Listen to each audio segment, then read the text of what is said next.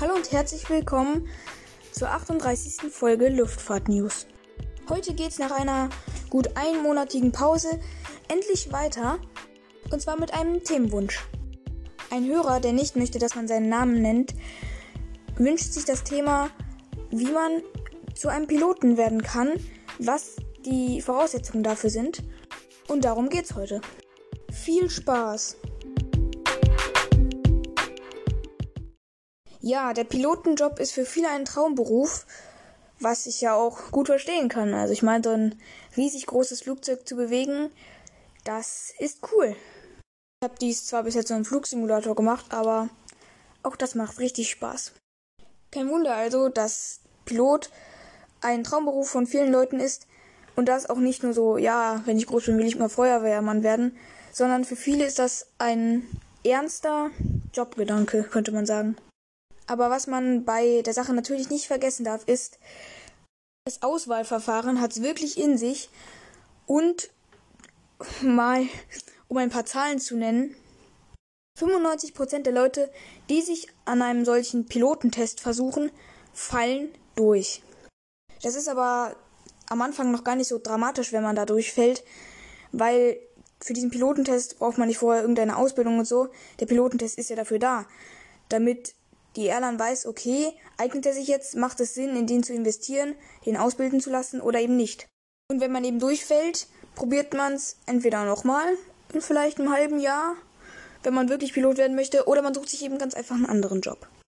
Aber um auch mal ein paar Kriterien zu nennen, was man denn können muss, um Pilot zu werden. Man muss natürlich volljährig sein bei Ausbildungsbeginn. Man braucht einen unbeschränkten Reisepass, ist ja auch klar als Pilot. Und jetzt kommen zwei Kriterien, die für viele den Pilotenjob nicht möglich machen. Das ist erstmal die Körpergröße. Man sollte zwischen 165 und 198 Zentimetern groß sein. Und man darf maximal minus bzw. plus drei Dioptrien bei der Sehstärke haben. Ich glaube, ich habe plus fünf oder so. Natürlich muss man auch noch eine Bewerbung schreiben als Pilot. Da drin muss natürlich der Lebenslauf, und Zeugnisse und irgendwelche Zertifikate vorgezeigt werden.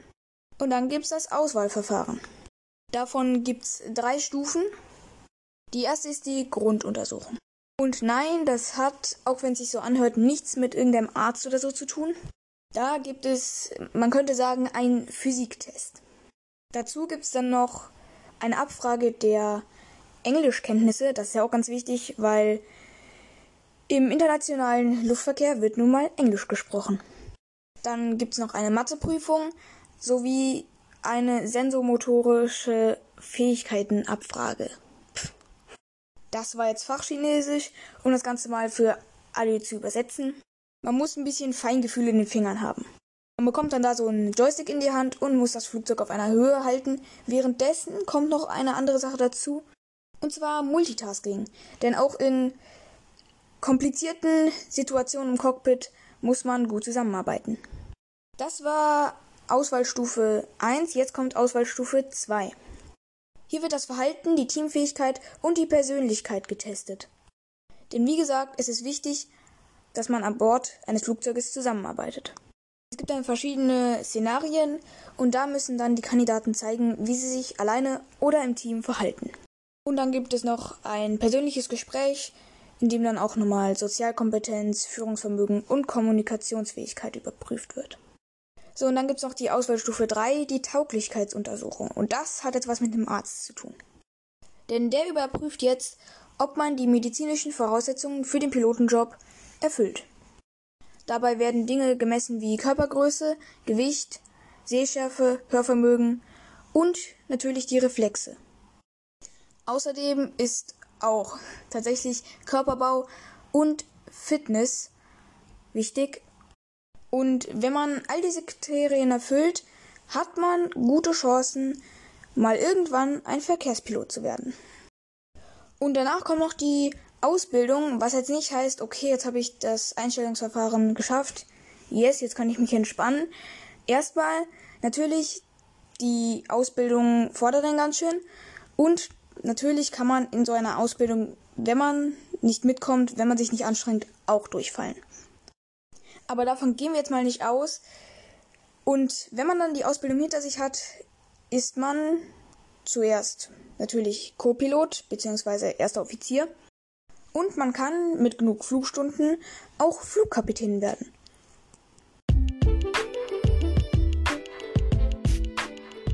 Und damit soll es dann auch schon gewesen sein für heute. Ich hoffe, euch hat die Folge gefallen.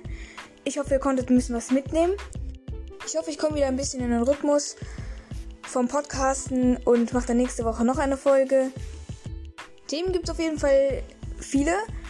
Aber wenn euch noch welche einfallen, wie immer könnt ihr mir gerne schreiben unter timsluftfahrtnews at gmail.com.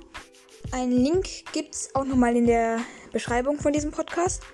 Ja, und dann würde ich sagen, bis zur nächsten Folge. Ciao!